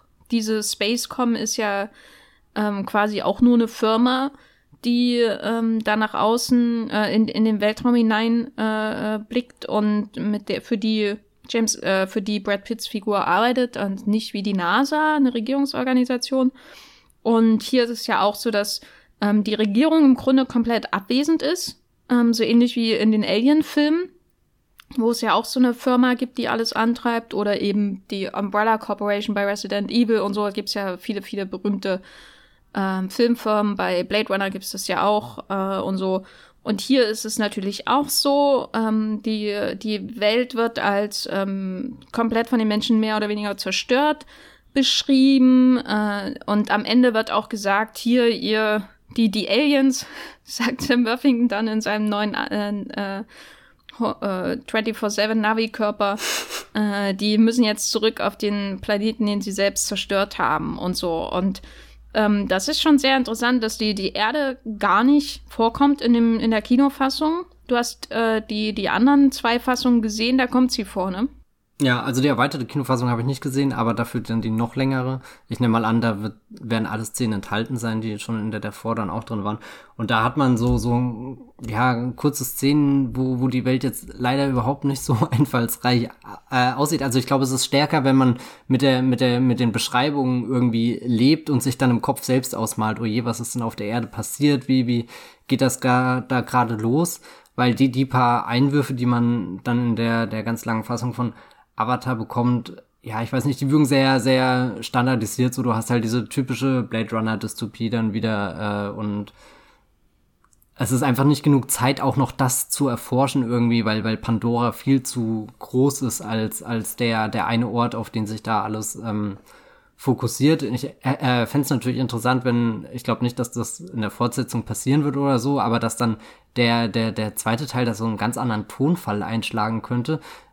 Ist ja vielleicht ähnlich wie bei beim zweiten Alien-Film, nachdem Ridley Scott ja in seinem ersten Alien-Film nur in dem Raumschiff war und, und da düstere, dreckige, flackernde Gänge und weiß nicht was alles gezeigt hat und dann Cameron in Aliens ähm, am Anfang da so, ja, ich weiß nicht, auch so, so, so ein Gefühl von, von so einer ganz kalten, beklemmten Welt irgendwie, wo er auch nie wieder zurückkehrt. Aber das fand ich da schon deutlich griffiger, wie er da in wenigen Aufnahmen gezeigt hat, was für ein, für ein trostloser Ort das ist, was es bedeutet, da für diese Company angestellt zu sein, was da für, für wirtschaftliche Interessen irgendwie gleich immer mitschwingen und so ein Zeug. Ähm, da ist, glaube ich, die, die Kinoversion von Avatar schon besser dran, dass sie das einfach ausklammert und, und ja, das unsere Fantasie überlässt. Ja, es reicht ja im Grunde schon, ähm, wenn man hört, dass er quasi seine körperliche Behinderung nur, da, nur mit Geld quasi aufwiegen mhm, könnte. Ja. Und so, also das ist ja schon äh, generell ein ziemlich hartes Urteil, ähm, als, also sehr wie, als würde ihm irgendwie die Krankenversicherung fehlen, weil sie zu teuer ist. So wirkt das so ein bisschen. Also es würde, wäre das so ein Seitenschlenker gegen das, was äh, in den USA ja schon seit längerem äh, so ein Problem ist im, im Gesundheitswesen. Und äh, dann kriegt er von quasi, wird er ja quasi vor die Wahl gestellt. Will, kriegt er für ein, der, durch den Raubbau an der Natur von Stephen Lang seine Beine wieder, in Anführungszeichen, oder durch die Integration in dieses fremde Volk. Äh, das ist ja quasi sein, sein Gewissenskonflikt, wenn man so will. Und er entscheidet sich natürlich dann für das andere, was super weird ist weil er natürlich dann, und das bleibt einfach ein großes Problem bei dem Film für mich, äh, weil er natürlich von außen kommt und viel, viel Navi-icker ist letztendlich als die echten Navis, wenn man so will, ne? als diese, diese äh, Messias, dieser Messias-Komplex, äh, wie das in einem Essay über Avatar, den ich heute Morgen gelesen hatte, äh, genannt wurde, dieser Messias-Komplex, dass man wie bei ähm, der mit dem Wolf tanzt oder so, dass man da ähm, als Außenseiter in dieses äh, äh, Native-Volk hineinkommt und dann noch mehr Native ist mhm. letztendlich als sie und man ist der, der Auserwählte und muss sie retten und so. Ähm, du hast gestern extra Pocahontas geschaut, hattest du gemeint. Mhm. Ähm, äh, gewinnt der äh, äh ist Avatar nur Pocahontas mit, mit Navis? Das äh, ist ja das Witzige. Ich konnte diesen Pocahontas-Vergleich äh, ja nie nachvollziehen, warum da jetzt so viel abgeguckt ist. Ähm, es sind schon viele Ähnlichkeiten drin, aber ich finde, dann, dann kann man ja also generell noch viele weitere Geschichten als äh, Inspiration sehen. Also ich würde da Avatar nie wirklich sowas akribisch plagiatisches vorwerfen oder so. Ich habe gestern auch kurz gegoogelt und es gibt irgendwie auf so einem Disney-Wiki eine ganze Seite, die Avatar als den großen äh, Disney-Plagiatsfilm irgendwie entlarvt. Also, dass, dass James Cameron nur versucht hat, irgendwie bekannte Disney-Motive da neu zu verwursten. Ja, ich weiß nicht, das, also so, so sind, sind verschiedene Elemente drin, die wieder auftauchen, auch gerade so, so diese, diese Verbundenheit zu der äh, Natur. Das wusste ich gar nicht, dass das in dem Pocahontas-Film auch so intensiv ist, aber ich hatte jetzt gerade auch, weil ich gestern direkt hintereinander geschaut habe, dann nicht das Gefühl, zweimal den gleichen Film ähm, gesehen zu haben, der, der, äh, ja, ich weiß nicht, vielleicht liegt es auch einfach dran, weil ich jetzt den Disney-Film zum ersten Mal überhaupt äh, entdecken musste für mich und, und da jetzt nicht gleich so den super analytischen Blick drauf hatte, sondern auch teilweise echt beeindruckt war, wie, wie toll der mit seinen Farben äh, komponiert ist. Das ist ja, da, da, tun sich Bilder auf mit, mit äh, Rot und, und Lila und Braun und oh Gott, ich weiß gar nicht. Ähm, Einmal alle Farben aufzählen. Ja, ja, ich, nee, der, der, der sah schon sehr beeindruckend ähm, aus der Pocahontas-Film, auch wenn er irgendwo an so einen Punkt stößt, wo er halt einfach damit konfrontiert ist, dass er irgendwie versucht, so eine so ein, so ein Kinderfilm in einem historischen Kontext zu sein, der ja ein bisschen düsterer ist als die, die schwärmerische Abenteuergeschichte, die da vielleicht lieber erzählt wird, auch wenn er irgendwie so, so minimales Bewusstsein für die Eroberung hat, aber ja, ich weiß nicht, muss ich vielleicht auch nochmal irgendwann gucken, um das genauer einzuordnen oder so. Ähm, Also das Disney-Plagiat kann ich jetzt auch nicht ähm, nachvollziehen, weil also ich meine, an ich sich weiß ist ja nicht, Pocahontas auch nicht die originellste äh, Idee, die jemand hatte, sondern Also, also ich kann mir vorstellen, dass er, also ich weiß jetzt nicht, wie weit die, die Vorwürfe reichen, ob das auch in die Bildsprache geht. Das kann ich jetzt nicht beurteilen, weil ich den Pocahontas-Film nie komplett gesehen habe, weil ich es immer alles furchtbar fand, wenn ich da Ausschnitte gesehen habe. Aber ähm, dieses Motiv von dem in Anführungszeichen weißen Mann, der in diese zu kolonisierende Gesellschaft hineingeht, das ist ja das ist ja weit vor Disney. ja, und Pocahontas hat ja Disney auch nicht erfunden. Also, beziehungsweise Disney hat Pocahontas nicht erfunden. Und ähm, es gibt ja immer so verschiedene Narrative im Umgang mit solchen äh, indigenen Völkern, wo dann eben von außen irgendwie die Kolonialmacht hineinkommt. Und entweder ist das irgendwie so, äh, die werden als ähm, gesichtslose Gegner dargestellt, wie in vielen Western, aber es gibt eben auch Western, wo die dann so überhöht äh, werden und äh, der weiße Mann quasi mehr über äh, das wahre Menschsein in Anführungszeichen lernt, wenn er dann da reinkommt und äh, die die äh, trifft und äh, wieder seine, zurück zu den Ursprüngen quasi kommt, aber eben auch den Vorteil hat, dass er nicht nur in Anführungszeichen so naiv und naturverbunden ist wie dieses äh, Volk, in das als äh, das eben dann irgendwie auch von der Zeit überholt, äh, als von der Zeit überholt dargestellt wird, sondern er hat eben auch so die moderneren Ansichten und die Weitsicht von ähm, den Kolonialisten in sich und verbindet das quasi zu was Neuem, Besseren. Und das ist ja hier bei Avatar ähnlich, äh, so in der Art und Weise, wie er sie dann aufwiegelt zum Kampf und dann am Ende in seinem Navi-Körper dasteht mit der, ähm, äh, mit der, mit der Pumpgun von den Menschen quasi. Und das ist natürlich äh, super strange, äh, sowas zu erzählen im Jahr 2009. Kann man natürlich machen, wenn man James Cameron ist. Äh, es macht für mich jetzt den Film nicht kaputt oder so. Der hat ja, ist ja sowieso nicht äh, vollständig funktionabel für mich. also ist nicht mehr so viel kaputt zu machen. Ähm, aber ist natürlich sehr interessant, dass es immer noch so, dass James Cameron 2009 nach all den Jahren immer dann noch so so was so was Naives erzählen kann auch. Ne? Also er hat verarbeitet hier so viele Themen von sich, die die wir mit ihm auch assoziieren, den, diese Hass und oder oder diese Kritik und Faszination am Militär und die Naturverbundenheit und die Macht der Natur als etwas, das den Menschen überwältigen kann, ob nun als Eisberg oder als ähm, in, durch diese super Naturgedächtnisse bei Avatar und dann natürlich noch die Romantik, die man ja auch bei ähm, Titanic hat und so weiter. Und dann macht er 2009 diesen Film und arbeitet so lange dran, am Ende kommt trotzdem sowas Naives raus. Ist irgendwie. Ist vielleicht dieser lange Arbeitsprozess nicht das Problem, weil überleg mal, wie oft er im Lauf von zehn Jahren da sein Drehbuch updaten muss. ja, Und dann sind halt so, so, also oh Gott, ich will das jetzt nicht verteidigen, aber ich, ich kann mir das auch sehr, sehr stressig vorstellen. Immer deine, also so, wenn ich überlege, wie viele Windows-Updates ich allein in einem Jahr gemacht hätte. Und überleg mal, das muss er mit seinem Drehbuch durchmachen. Weiß nicht, wann er angefangen hat, Avatar zu schreiben, aber sagen wir, er hat das irgendwann nach äh, Titanic konkret angefangen. Und dann allein in den 2000er Jahren hat sich ja das Blockbuster-Kino gewaltig verändert. Und dann hat er irgendwie diese Herausforderung, gut, mit er, er hat diese Archetypen, dann, dann ist er in einer Zeit, in der alles sehr schnell geht und dann will er ja noch selbst ein Pionier sein. Und ich finde das eigentlich schon beeindruckend, dass das Avatar am Ende überhaupt funktioniert und nicht irgendwie so ein Fetzen ist, wo du ganz genau merkst, okay, das ist ein Bruchstück, was aus den 80ern rüber gerettet wurde und das ist äh, dann halt jetzt random irgendeine Technik drüber gekleistert, so als hättest du den Film einfach mal schnell 3D konvertiert oder so. ja, er wirkt nicht jetzt veraltet, ne? Also, da was ja auch hätte sein können, ähm, was man oft bei solchen Projekten hat, an denen so lang gewerkelt wird. Also selbst äh, trotz dieser inhaltlichen Probleme, sage ich mal, äh, oder das ist ja Problem ist schon übertrieben, aber es wirkt halt einfach super naiv äh, und irgendwie auch 20 Jahre zu spät äh, sowas zu erzählen auf die Art und Weise, wie er das macht. Wirkt dann Mhm. nicht komplett veraltet oder so, ähm, was ich aber bei dem Finale von Avatar, der ja als Film eigentlich an sich durchaus abgeschlossen wirkt und einen nicht auf einem Cliffhanger hängen lässt, interessant finde, ist, dass doch die einzige Art und Weise, wie er weitergehen kann, ähm, der Rückschlag, äh, der, der, der Gegenschlag der Menschen ist, oder? Also es ist doch kein Happy End, was da am Ende passiert. Das ist doch eigentlich nur der Anfang von einem Krieg.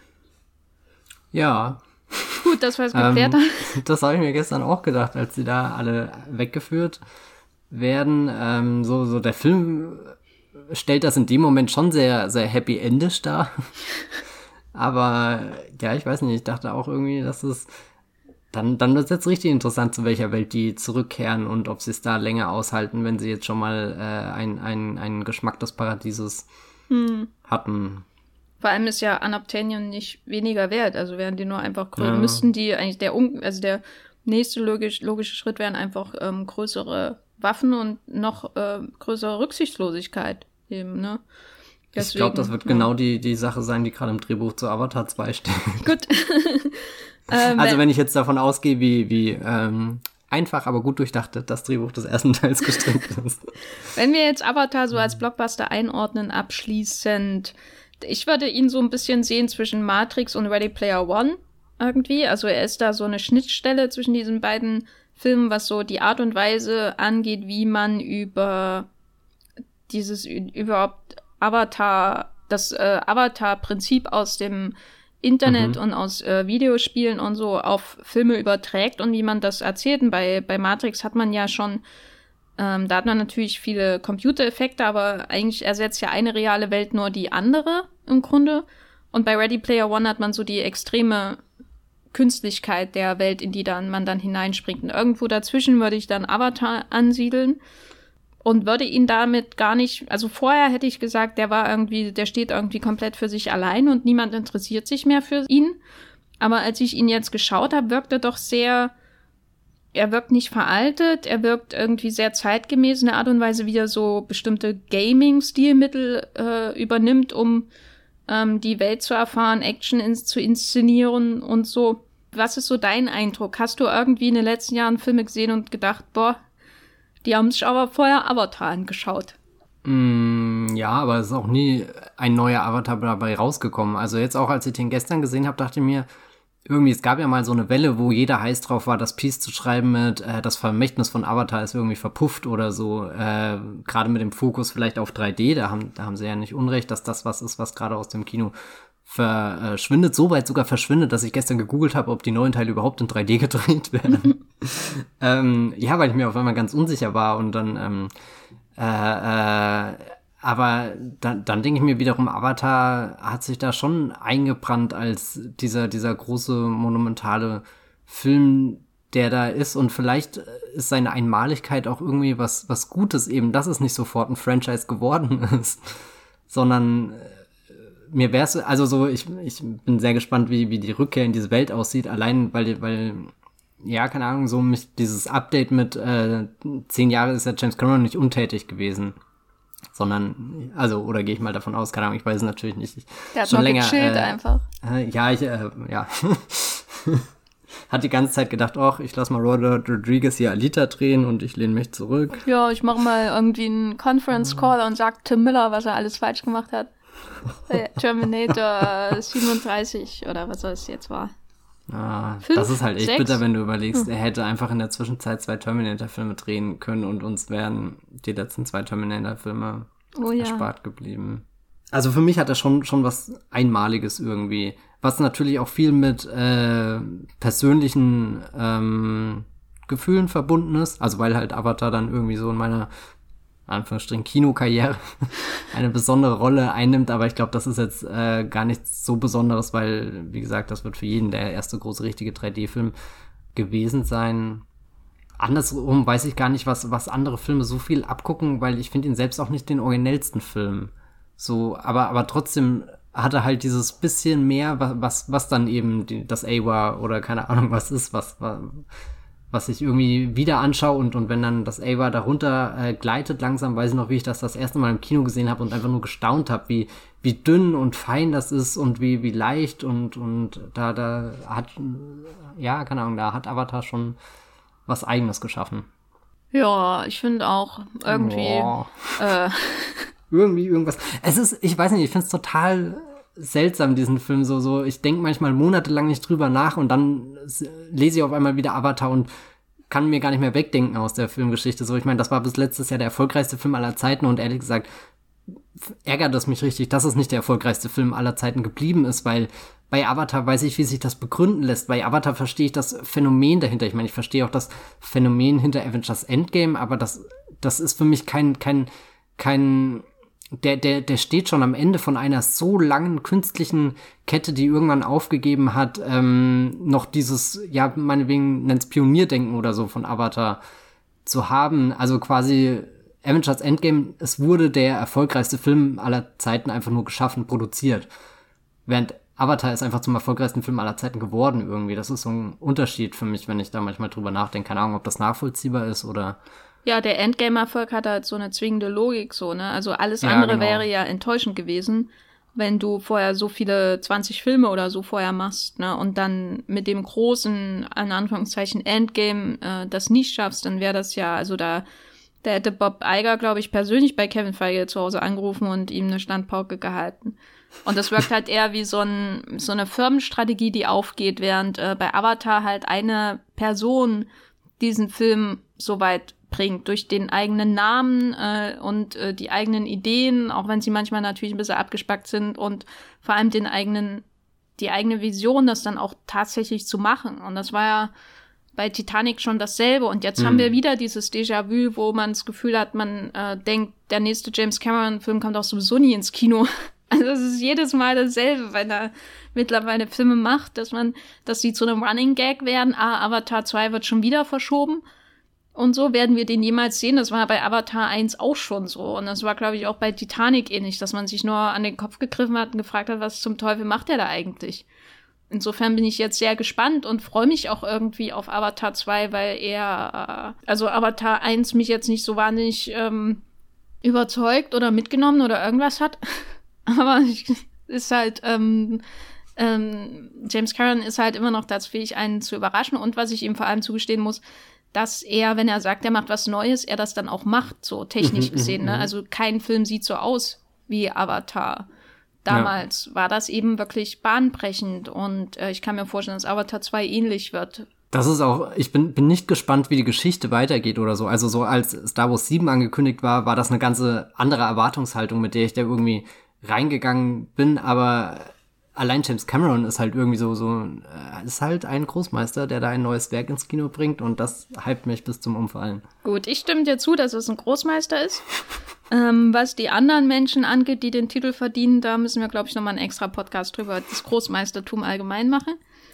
Ähm, ihr könnt Avatar auf diversen Blu-ray-Editionen sehen, was ich euch auch empfehlen würde, weil, wie gesagt, bei Disney Plus, falls ihr das überhaupt als Abo habt, äh, gibt es den noch auf Deutsch oder in einer englischen Version, wo ähm, der entschärft ist, also wo alle Flüche rausgenommen sind, äh, was sehr bizarr ist.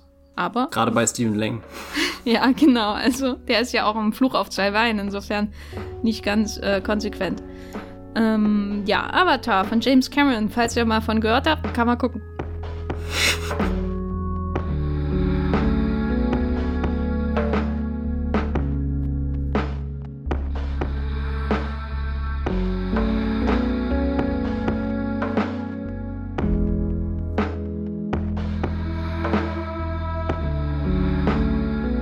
wir marschieren hier kräftig auf die Überlänge zu, fürchte ich. Aber ich wollte jetzt nicht schon wieder einen Bäumilchcast machen, wo ich nicht über einen Charles Boyer-Film rede. Und ich dachte, das geht einfach nicht, ne? Also, äh, es gibt bestimmt äh, mindestens 0,7 Hörer, die nur deswegen hier einschalten. äh, und, und für die mache ich das hier. Und vor allem auch für mich, damit ich begründen kann, warum meine DVD-Sammlung so aussieht, wie sie aussieht. Weil ich habe neulich alles neu geordnet und ähm, viel zu viele Filme jetzt mit diesem Franzosen hier rumstehen. Ja, weiß ich auch nicht genau, warum das so ist. Aber so ist es halt. Äh, und einen, den ich mir gekauft habe, ist, sind eigentlich drei verschiedene Filme, die alle derselbe Film sind. Klingt kompliziert, ist aber so. Es geht um The Big House. The Big House von 1930. Ein Film, in dem Charles Boyer gar nicht mitspielt, theoretisch. Äh, es ist nämlich ein amerikanischer Film mit Wallace Beery, einer so dieser markigen äh, Charakter darstellt, der zum Star wurde, unwahrscheinlicherweise Anfang der 30er Jahre. Ähm, und es ist so einer der Proto-Gefängnisfilme, die es überhaupt gibt. Also das Genre äh, hat der Film wirklich mit begründet. Wenn man ihn anschaut, denkt man auch, ja, da sind schon ganz, ganz viele Elemente da, die man auch noch bei Die Verurteilten zum Beispiel dann drinne hat. Und auch bei Oz, dieser ähm, großen HBO-Serie. Und ähm, überhaupt, also wenn man den Film schaut, hat man eigentlich schon fast alle Gefängnisfilme gesehen. Und damals war das aber natürlich etwas ganz Neues, so einen Film zu machen. Gerade auch mit dem äh, gerade erst aufgekommenen Tonfilm. Und der Tonfilm brachte natürlich verschiedene ähm, Probleme mit sich, nämlich unter anderem die internationale Verwertung dieser Filme, die dann auf einmal auf Englisch gedreht wurden und nicht mehr einfach nur mit austauschbaren Zwischentiteln. Und das führte dann für ein, ein, zwei Jahre, ein, zwei, drei Jahre dazu, dass Versionenfilme gedreht wurden. Äh, das heißt, man hat ähm, die äh, bekannte französische oder spanische oder deutsche Schauspieler ähm, nach Amerika ausgeschifft und sie in diesen selben Sets drehen lassen, wo auch der amerikanische, äh, die amerikanische Crew drin gedreht hat, um den Film nochmal zu drehen äh, und äh, nur in der eigenen Sprache sozusagen. Das wurde zum Beispiel auch in Deutschland gemacht mit äh, Der blaue Engel. Das ist eine der bekanntesten äh, Versionen. Da haben sie sogar dieselben Schauspieler für die englische Version von Der blaue Engel genommen wie für die deutsche. Also man hört dann auch die Marlene Englisch sprechen.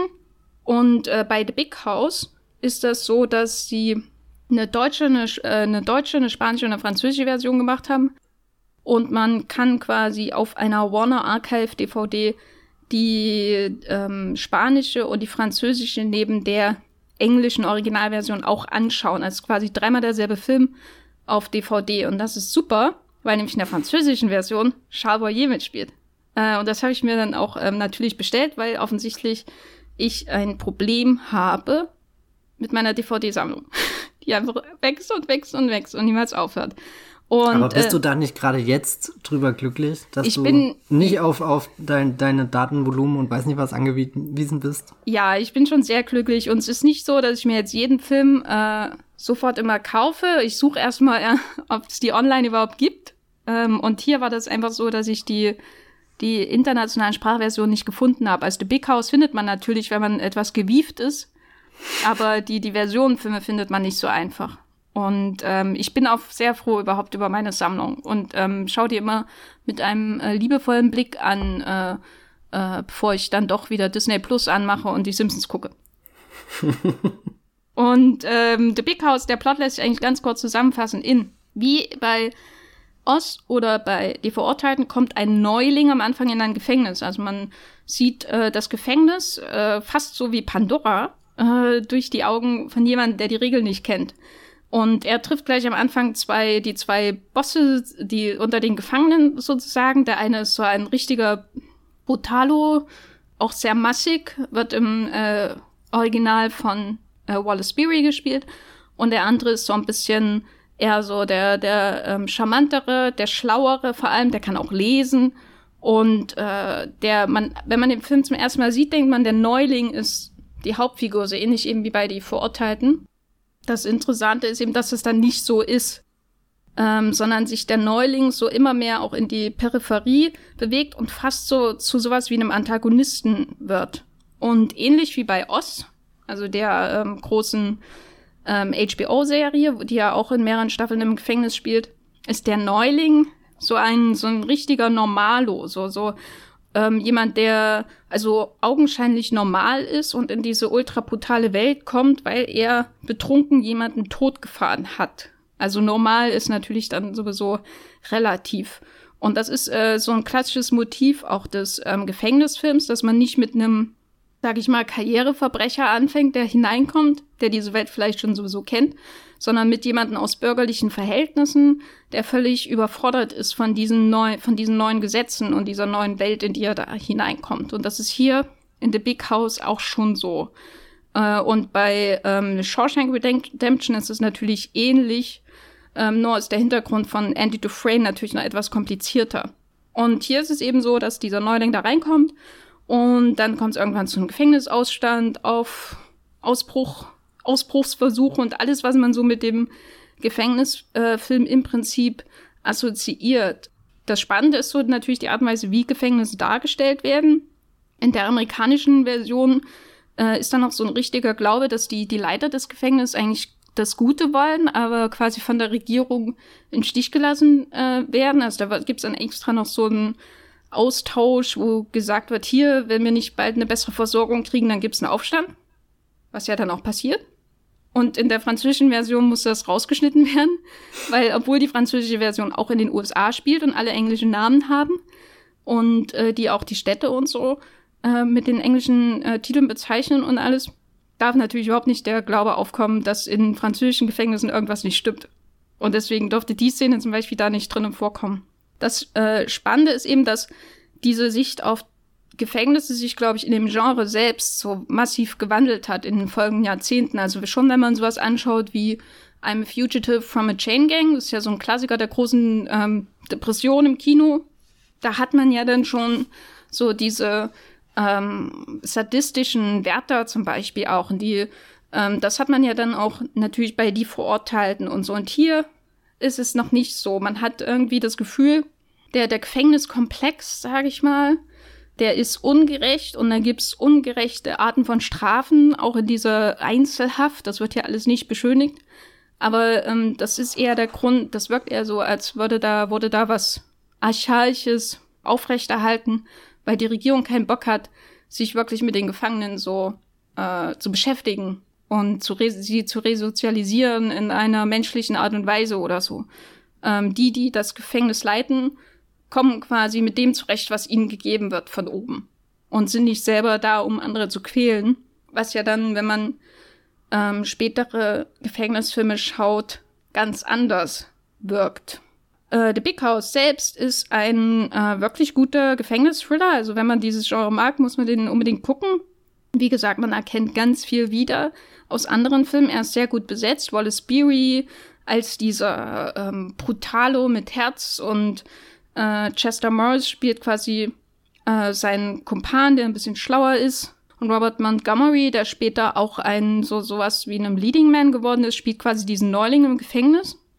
Ähm, und es ist alles wirklich gut besetzt. Ähm, äh, sehr schöne Sets, äh, in, beeindruckende Massenszenen, um quasi diese äh, fast schon militärische Wucht äh, dieser massenhaften, dieser Masse an ähm, Gefangenen darzustellen wirklich ähm, sehr beeindruckend. Aber warum ich den Film natürlich geschaut habe, war Charbonnier in der französischen Version. Ähm, auf jeden Fall die, die bestaussehendste Besetzung in allen drei Span Versionen, die ich gesehen habe. Äh, völlig objektiv betrachtet äh, von meiner Seite. Ähm, und das Interessante ist, dass er damals, das war quasi sein erster Versuch in den USA zu landen als Schauspieler. Also er hatte da schon zehn Jahre Ka Theaterkarriere in Frankreich 1930 und schon ein paar Filme gedreht und ähm, ist dann zum ersten Mal in die USA und bei MGM unter Vertrag genommen worden und hat ein paar kleine Nebenrollen und Versionenfilme eben gedreht für MGM. Da kam dann zum Beispiel auch heraus hier The Red-Headed Woman, über den ich hier schon gesprochen habe, wo er ja schon eine kleine Rolle am Ende hat, die sehr, sehr ähm, wichtig ist und wo Chester Morris auch mitspielt. Und da ist aber nicht viel draus geworden und dann ist er 32 wieder zurück und hat dann äh, für die UFA in äh, Berlin Versionen Filme auch gedreht. Ähm, also vor, natürlich vor äh, der Machtübernahme der Nazis. Und ähm, dann ist er dann später nochmal in die USA und dann hat das dann nach mehreren Anläufen dann funktioniert. Aber das Interessante bei The Big House ist quasi, dass man ihn nicht so sieht, wie amerikanische Regisseure ihn besetzen in diesen frühen Rollen, weil die wussten noch nichts mit ihm anzufangen, so richtig. Er wurde da oft so in unsympathischen Nebenrollen oder so besetzt und äh, war noch weit entfernt von dem, was quasi ähm, sein großes Image dann in den äh, 30er Jahren, 40er Jahren ausgemacht hat, wo er dann wirklich zu einem der am höchsten bezahlten Hollywood-Stars aufgestiegen ist. Natürlich vor allem auch in romantischen Filmen, über die ich schon ausführlich gesprochen habe. Ähm, sondern das, was er in The Big House in dieser französischen Version darstellt, ist eher das, wie die Franzosen ihn besetzt haben. So, nämlich ähm, durchaus in, ähm, sag ich mal, düstereren Außenseiterrollen und so. Also er hat halt, äh, war ja auch in französischen Filmen häufig eher so der Außenseiter, ähm, manchmal etwas verbrecherisch unterwegs und so, nicht ganz so gut bürgerlich und so, ähm, oft sehr ironisch dran. Also bestes Beispiel ist äh, Lilium von Fritz Lang, über den ich hier gesprochen habe. Und äh, hier in The Big House sieht man ihn quasi in, äh, wie, wie sein Image in Frankreich in Kinorollen häufig war, nämlich äh, jemand mit Dreck am Stecken, der aber auch die Chance hat, sich zu bessern und eine starke Ironie an den Tag legt, die man in der französischen Version sieht, äh, bei ihm, während Chester Mars das in der englischen, äh, im englischen Äquivalent nicht hat. Und das fand ich sehr ähm, spannend, das einmal mal so zu sehen. Heißt jetzt nicht, dass ihr alle rausrennen müsst, um die äh, Vers Versionfilme von The Big House zu sehen. Ist für mich eher ähm, spannend, ähm, wie sein, also Charles Boyers Image so funktioniert hat zwischen USA und Frankreich, bevor sich das so in den USA dann richtig formiert hat, weil das eben großer Unterschied zwar war zwischen den beiden Ländern. Das hat man eben auch nicht so oft, dass das Image von einem Land zum anderen so unterschiedlich ist von einem und demselben Star. Äh, das war sehr weit entfernt von den Rollen, die er dann in den USA angenommen hat, als er richtig dort seinen Durchbruch gefeiert hat. In Frankreich sah das natürlich anders aus. Und The Big House, die französische Version, ist quasi die Schnittstelle davon. Und ja, für mich persönlich sehr interessant. Ich würde euch generell ähm, The Big House empfehlen. Äh, einfach, wenn ihr sowas wie The Shawshank Redemption mögt, wenn ihr Gefängnisfilme mögt. Äh, ein sehr, sehr guter Gefängnisfilm, der, wo man äh, merkt auch, wie alt und breit getreten das Genre im Grunde schon ist, weil man das ja alles schon mal irgendwo gesehen hat. Nur ist eben der Unterschied, dass in The Big House oder wie er in Deutschland heißt, Hölle hinter Gittern, das erfunden wurde mit so das Schema von Gefängnisfilmen. Genau, The Big House äh, gibt's äh, in, muss man ein bisschen kreativer sein, um da in die DVDs zu kommen, findet man aber glaube ich auch anderweitig online.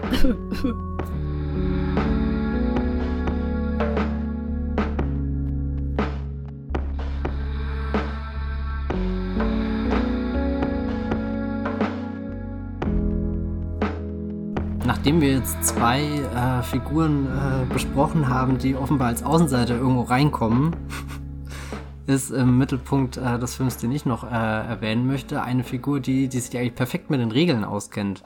Nämlich Emma Woodhouse, ähm, gespielt von Anya Taylor-Joy, lebt im 19. Jahrhundert in England, da in einem kleinen, ja, verschlafenen Örtchen, wo sie der oberen Schicht angehört und ähm, ja, sie eigentlich den ganzen Tag nur damit ver beschäftigt, wie sie perfekt so in dieses Bild ähm, der Gesellschaft ähm, hineinpasst. Das Ganze basiert auf Emma ähm, von Jane Austen und wurde jetzt neu verfilmt, nachdem es schon diverse andere Filme gab, von denen ich nichts äh, gesehen habe. Ich kenne auch leider das Buch nicht, deswegen war das jetzt quasi meine erste ähm, Emma-Erfahrung.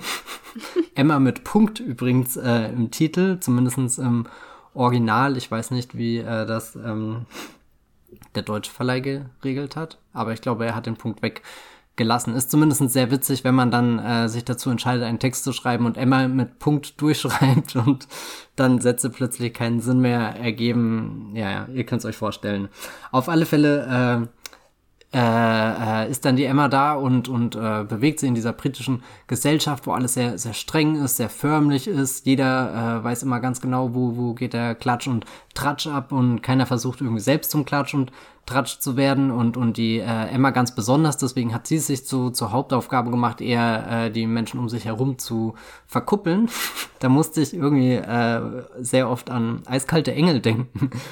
Ich weiß nicht, ob äh, äh, Eiskalt der Engel auch ein bisschen äh, Jane Austen-Inspiration geschnappt hat. Könnte ich mir schon vorstellen. Irgendwie so dieses äh, fiese, kleine Intrigenspiel, vielleicht weniger auf famili familiäre Verhältnisse, aber äh, zumindest die Menschen, denen man so tagtäglich irgendwo begegnet. Aber dann passiert es natürlich der Emma, dass sie zwischen all den, den Dingen, die sie so unter Kontrolle hat, äh, an den Punkt gerät, wo, wo etwas passiert, was sie nicht ganz kontrollieren kann, nämlich dass sie Gefühle entwickelt und so weiter.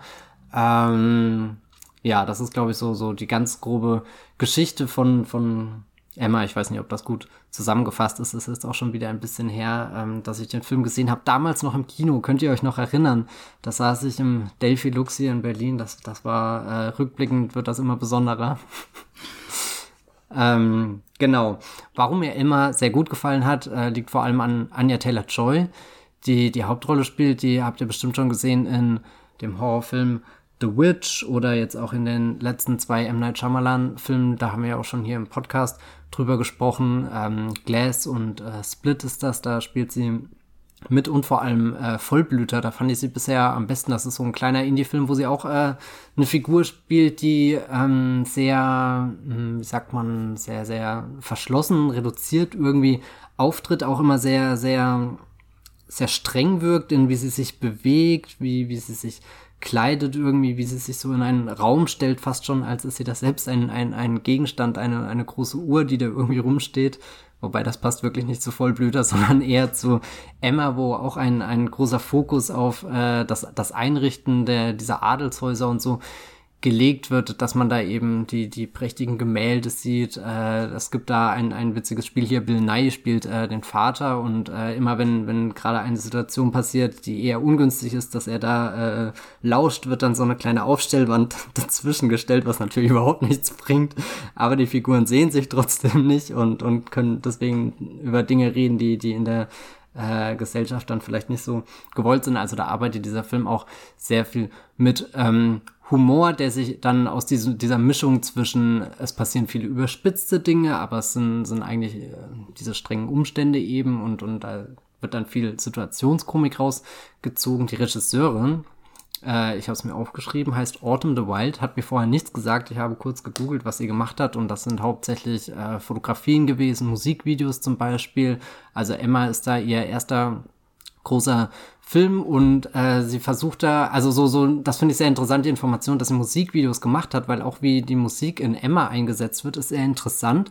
Ähm, fühlt sich immer ein bisschen wie eben aus der Zeit gegriffen an, aber gleichzeitig dadurch modern, dass die Musik das kommentiert, was die äh, Figuren irgendwie im, im Film gerade selbst machen. Also dadurch, dass, dass jeder so, so ähm, kontrolliert ist und alle fein angezogen sind und, und auf jedes Detail geachtet wird und sobald dann jemand äh, den, den Arm hebt oder irgendwo einen strengen Blick zuwirft oder so, ähm, das, das wird dann alles irgendwie von der Musik gespiegelt und dadurch ergibt sich dann, mh, mm, ja, ich weiß nicht, es fühlt sich äh, sehr dynamisch alles an, obwohl man dann eben in diese, diese starre Gesellschaft ähm, eintaucht. Gleichzeitig ist mir irgendwie aufgefallen, dass sich das als Effekt auch irgendwann abnutzt. Also der Film geht über zwei Stunden und es sind halt doch irgendwie die, die gleichen, ähnlichen, will's nicht sagen, Gags oder so, die, die gebracht werden, aber so, so die, die Mechanik hinter, wie was dargestellt wird, dass du eben diese, diese Aktion hast und dann eben die, die Reaktion in der Musik oder meinetwegen auch die,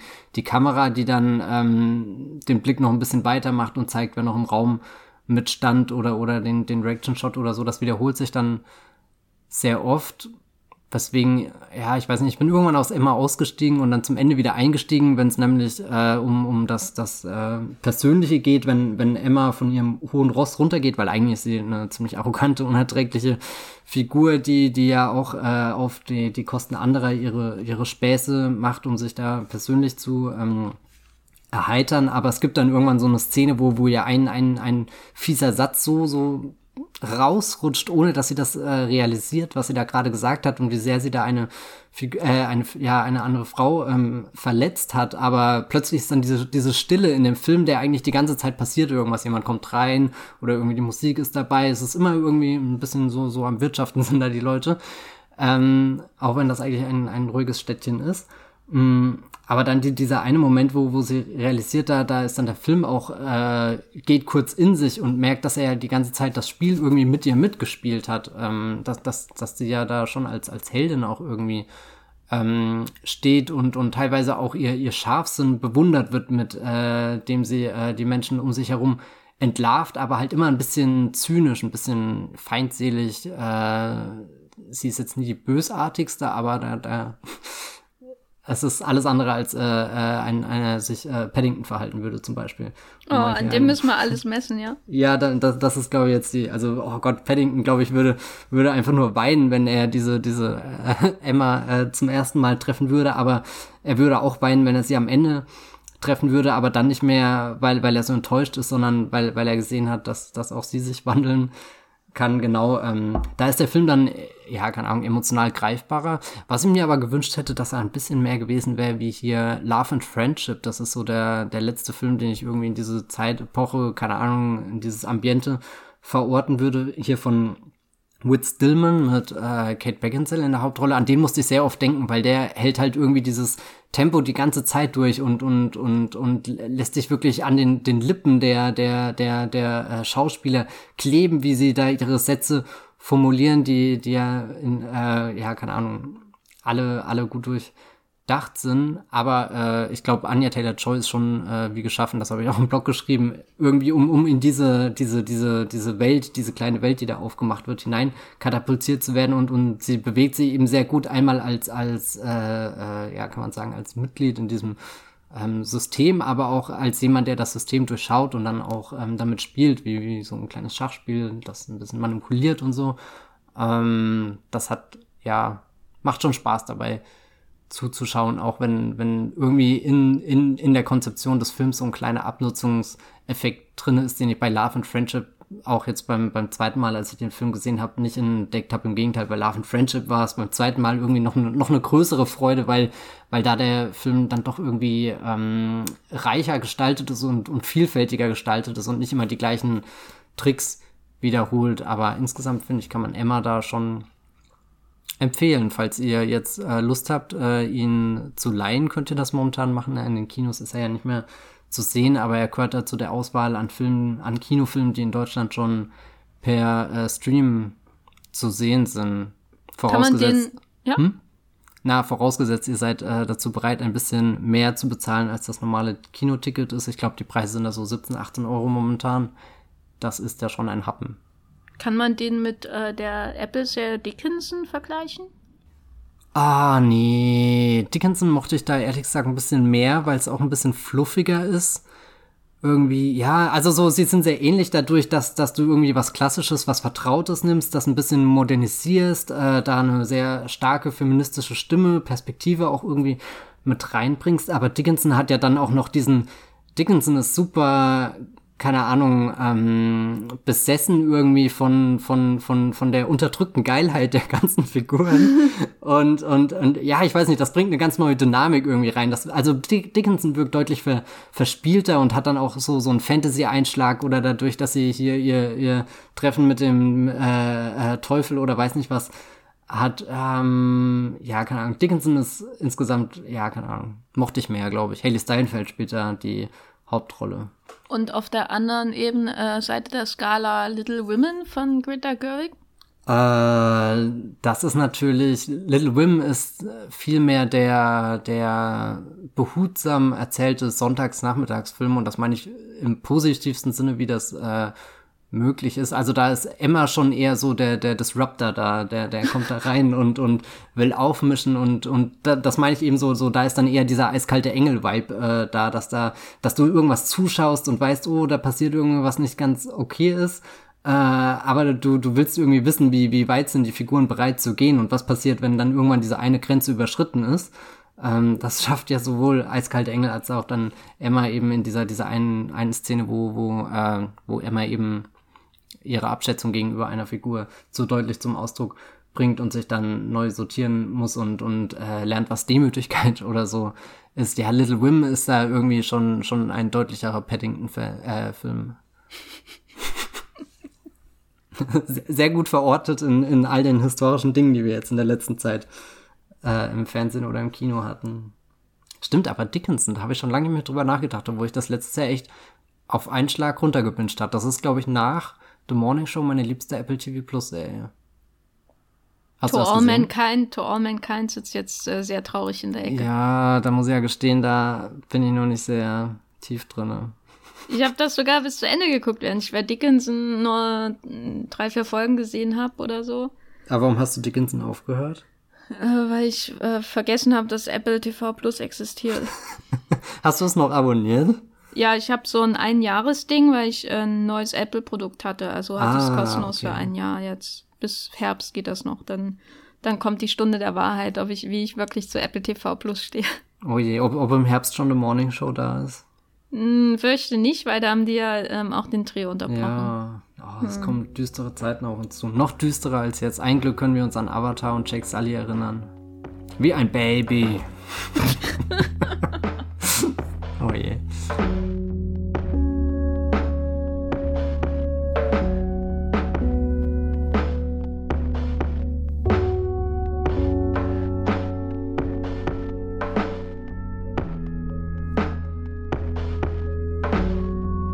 Wenn ihr eines aus diesem Wollmilchcast mitnehmt, dann hoffentlich äh, wie ein Baby dieses historische Zitat aus Avatar von Großmeister James Cameron. Ähm, ihr könnt Avatar, wie gesagt, aktuell äh, bei Disney Plus streamen, aber ich hoffe, wenn er euch interessiert, dass ihr ihn dann eher auf Blu-ray schaut.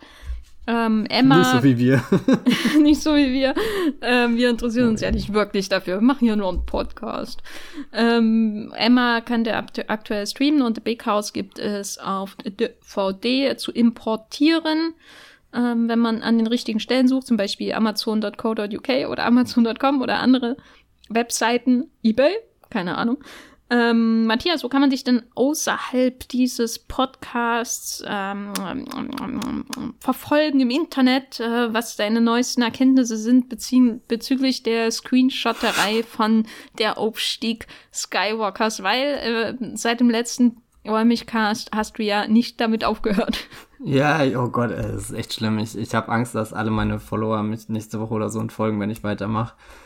Ich habe hier halt auch noch gut 500 Stück sitzen, gell? Das ist oh. gar nicht so einfach. Äh, ich bin da in einem sehr großen Zwiespalt und äh, überdenke meine Twitter-Persönlichkeit. Äh, falls ihr jetzt trotzdem neugierig seid, die auszuchecken, könnt ihr da mal unter @bibelbrox mit äh, 3e nachschauen. Aber der Content ist ja in der Tat sehr einseitig.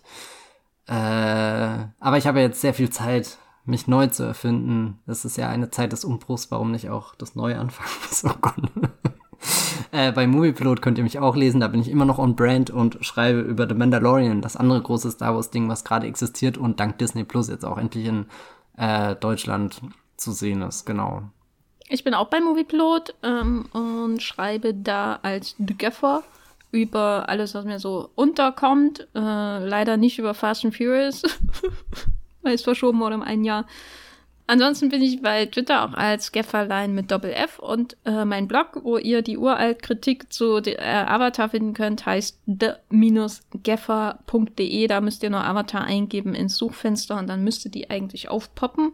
Soweit funktioniert der Blog noch. Wir danken euch recht herzlich, dass ihr hier überhaupt zuhört, dass ihr so weit gekommen seid in diesem langen Podcast. Ähm, Ey, 1,40 steht bei mir schon ober, ja.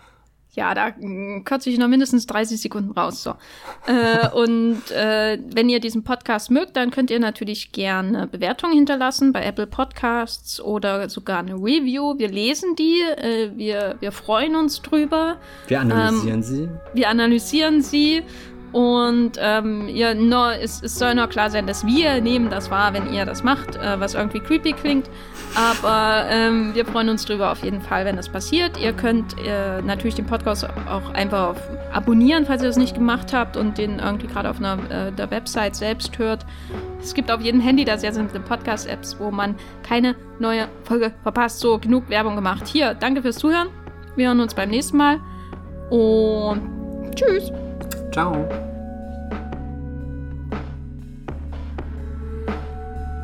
Der Wollmilchcast wird produziert von Jenny Jecke und Matthias Hopf. Unser Intro und Outro stammt aus dem Song Slam Canto von Kai Engel. Ihr könnt unseren Podcast bei allen gängigen Apps abonnieren und wir freuen uns über Kommentare und Bewertungen auf iTunes.